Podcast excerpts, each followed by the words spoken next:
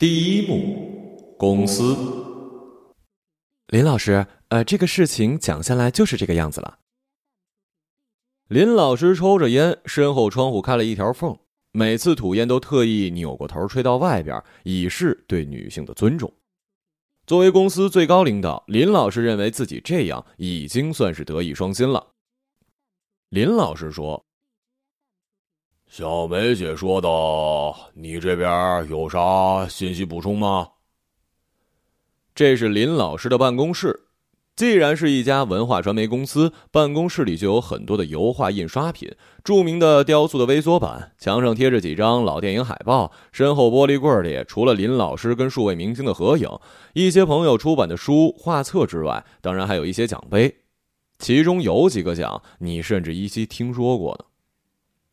林老师背靠玻璃柜，右手边是开了条缝的窗户，正对面坐着公司骨干梅丽和另外一位骨干贵仔。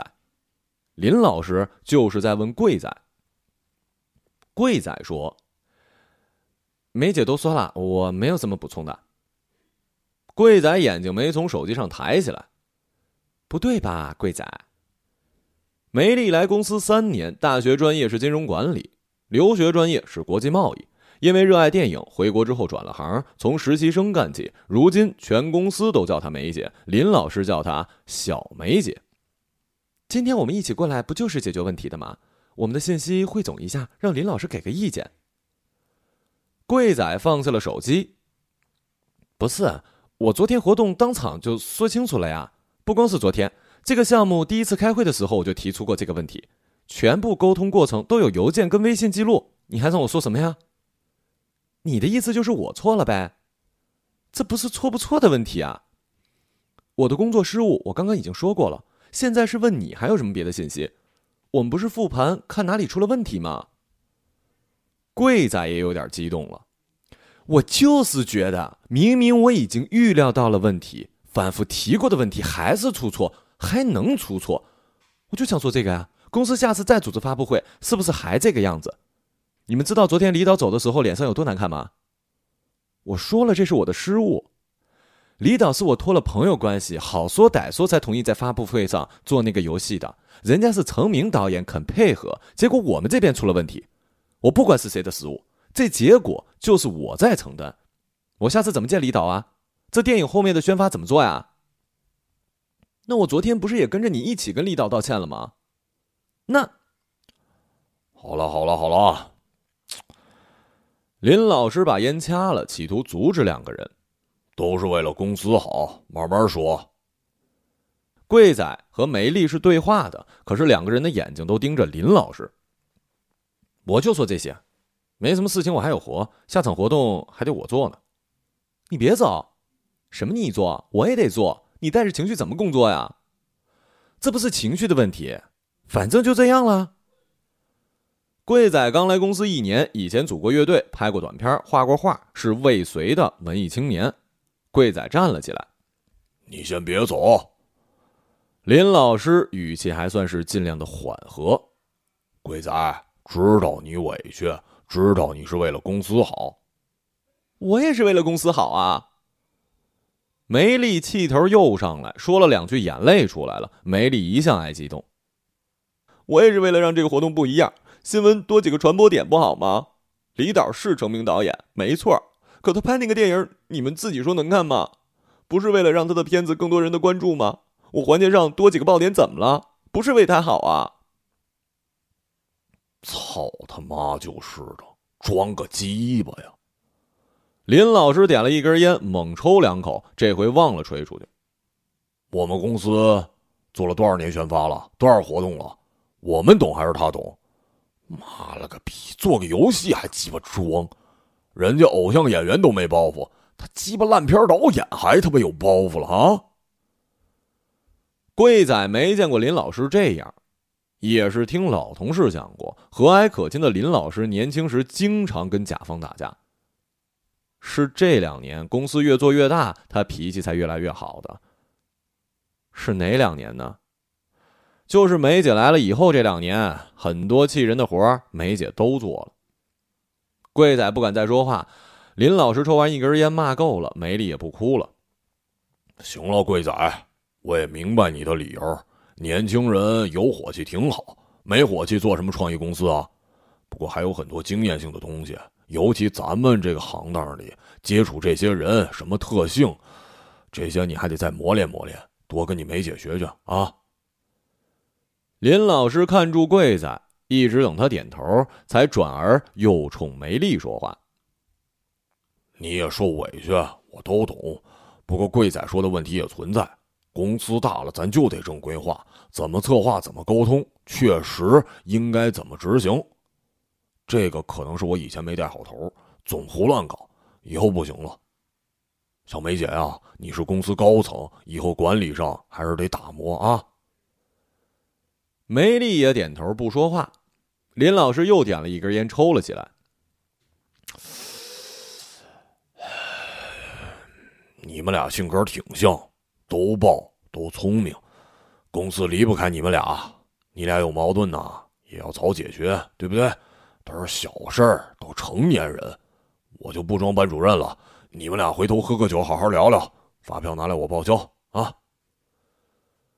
林老师关了窗户，梅丽跟贵仔退了出来。第二幕，酒吧。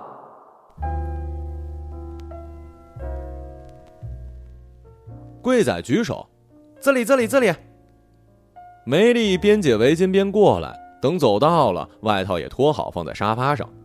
服务员把酒水单递给梅丽，问喝什么。梅丽指尖敲了一个威士忌，呃，不加冰。贵仔喝了一口手里的鸡尾酒，笑了：“我靠，你这不显得我娘炮了吗？”又一口喝完，冲服务员说：“给我来一杯跟他一样的。”梅丽环顾四周，昏暗。这酒吧狭窄，墙壁吊灯能看出装修得花几百万，摆设古怪有趣，有木偶，有青花瓷坛，有套日本的武士铠甲。厕所门口还有一尊佛像嘞。贵仔看出梅丽在打量，做了剧透。再晚点呢，还有人唱爵士，唱的不错。你以前是弹吉他的对吧？也打鼓，也唱，还吹口琴。破乐队，瞎闹嘛。你们唱什么呢？开始是朋克，后来乐队人越来越少，还不稳定，就改民谣了。听不了朋克，我在英国的时候，同学老带我去 pub，都嫌闹，我还就能听个爵士。好啊，他们家的爵士唱的还不错。贵仔又喝了一口手里的鸡尾酒，已经都是冰块化的水了。爵士不错，这两年我也听爵士呢。这酒吧贵仔就来过一回，今天他约了梅丽，总不能等人家约他吧？要说也不算什么大事儿，这种事儿隔三差五就出一回。两个人不管讲原则还是讲效率，讲合同还是讲规矩，讲未来还是讲马上，总起冲突，又好像不单是为了这些。贵仔承认心里对梅丽有一些偏见。贵仔是林老师面试的，通过以后就说了一句话。以后梅姐带你，不懂多问。贵仔聪明啊，公司里的这些业务一点就透。可是贵仔的毛病是呢，认为自己不用这一点也能透，而梅丽呢又喜欢一点，点完了还要强调这一点，让贵仔记住这一点。话里话外，贵仔老是听说，其实要记得是点的人是谁。可是贵仔又不爱记。梅姐，最近嗯还那么爱喝呀？上年纪了，不行了，你也少喝点吧。别以为自己年轻没事儿，快着呢，就几回体检的事儿。你看，一句客套话就能引出一句教训来。梅丽比贵仔也就长个三四岁，可能工作原因吃过见过，老到确实不止三四年，又或者是为了工作不得不让自己尽快老起来。这种老在贵仔看来，实则为人情世故，功夫在诗外，中华民族糟粕美德的集合。不喝酒还能干嘛？我就这点爱好了。你不是还会画画吗？哎呀，画的不好。还写诗吗？写的也不咋地。还行吧。我记得你投给过林老师简历里有两首来着，我看了还行。贵仔一下脸热，心里有点生气，像是一桩秘密交易被人抖出来，又觉得我是自谦两句，你怎么能跟着帮我谦虚呢？再进一步想，就算是深夜没人夸自己，也确实说不出比还行更高的评价了。更不用提深夜没人时，贵仔基本是以自我否定为主。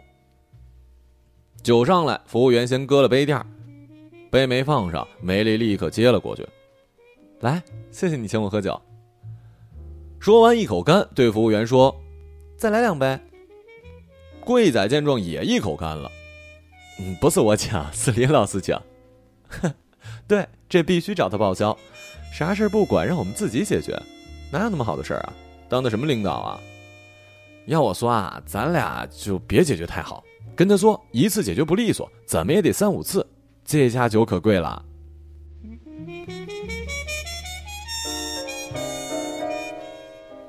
这回梅丽没笑。你来公司一年了吧？呃，四四一年了。咱们吵过几回架呀？也不能说吵架吧，我哪敢跟梅姐吵架？就是意见不合，是有挺多回了。你是不是觉得我没文化呀？啊，没有啊。贵仔啊的很快，不是惊讶于梅丽怎么说出这种话，是惊讶他怎么一下就猜对了。这偏见是如此的政治不正确，不要说是跟别人提起，就是心里冒出这念头，贵仔都得赶紧拍灭。没文化怎么了？怎么能拿没有文化来判断一个人呢？我讨厌他跟这没关系，绝对没关系。也不是文化，就是财气、灵气什么的。我知道我差了一点。啊，对了，这回贵仔在心里啊的，确实。他就是嫌他没什么才华，没什么才华又总爱教人这个那个，用得着你教吗？再说了，就公司里那点破活，有什么好教的？贵仔确实也瞧不上自己的工作。没有啊，梅姐在公司这些年，你就不用说这些客套话了，你也不会说。第二轮酒来，梅丽接了，这回没干，只喝了一口。我工作做得好，我知道，可我进这行也不是为了做这个。呃，那是梅丽没答贵仔，接着喝，眼神瞟到一青花罐子上。我呀，从小就喜欢有才华的人，也爱听歌、读诗、看画，自己也唱过、写过、画过，不太行，连还行都不行，是真的不太行。贵仔听出来这话，把刚夸自己的还行也否定了。贵仔发现梅丽的心气儿可能比他还高呢。就想做电影嘛，家里供着读书就读了，留学就留了，留完发现还得做电影，就回国了，就找了林老师。贵仔这回没问怎么找到林老师，想说他自然就说了。结果咱们公司也不是做电影的，林老师从我进来那年就说，公司未来肯定要做电影，你算是纯外行，先做做活动宣传，积累经验人脉，总没坏处。贵仔一听。自己来的时候，林老师好像也是这个话。贵仔当时心里说：“我就是来赚个钱，好像谁都想做电影似的。做电影有什么牛逼的呀？”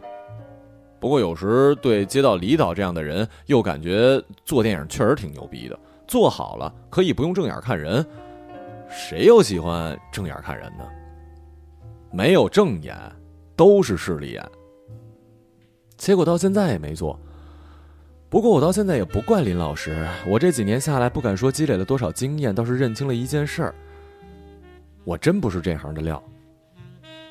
梅姐不是，那就没人是了。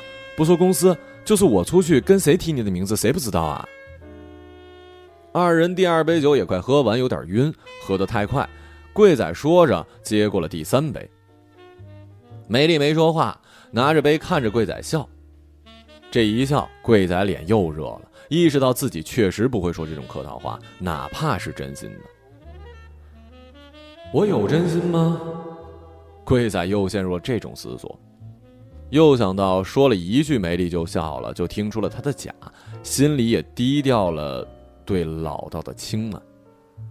可能是老道不了才采取了轻慢，这好像也是贵仔对大部分人事物的态度。行了，我也知道我有不对的地方。是好为人师了一点儿，你又是有才华有灵气，肯定不爱听。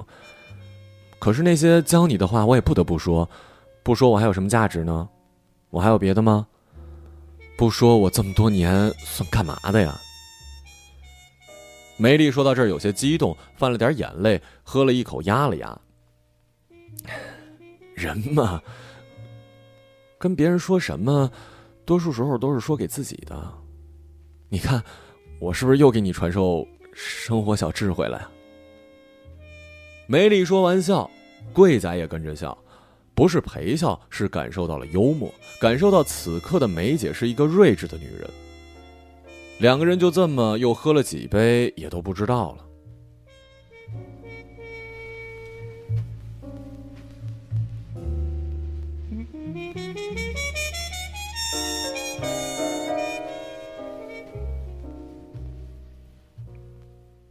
第三幕，梅丽家。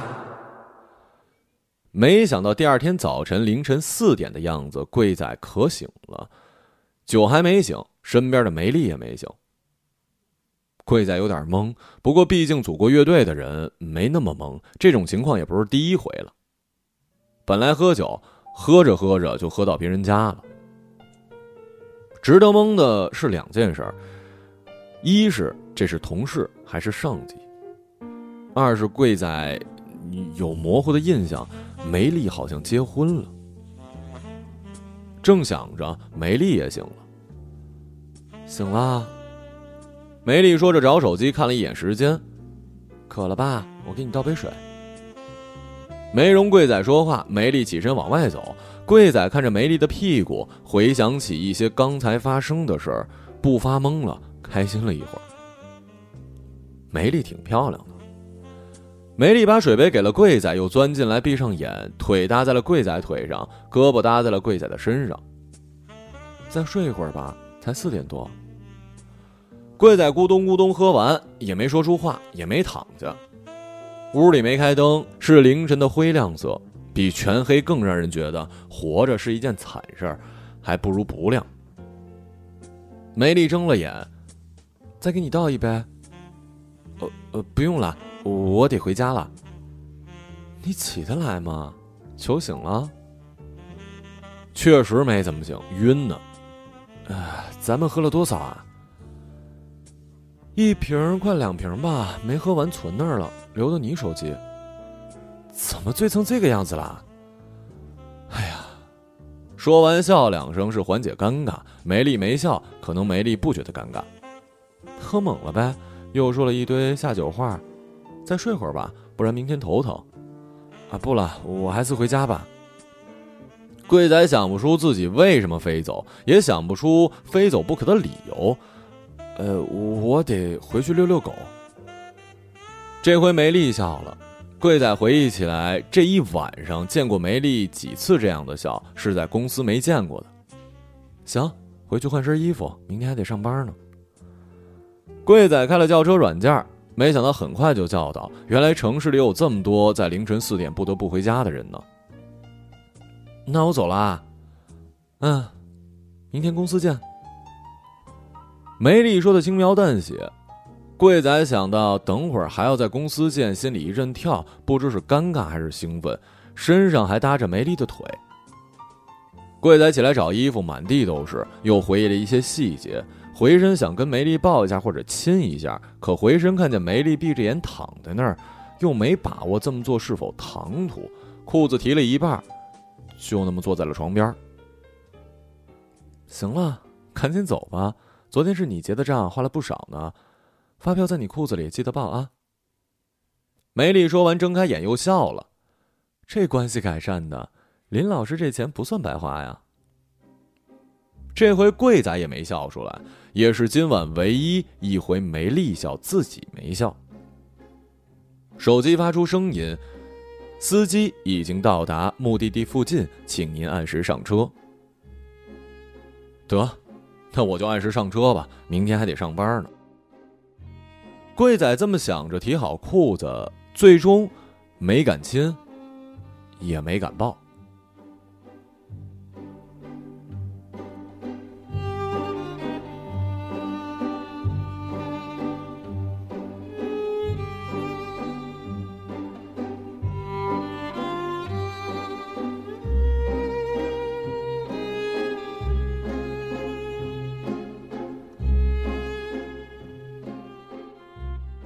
一个朗读者，马晓成。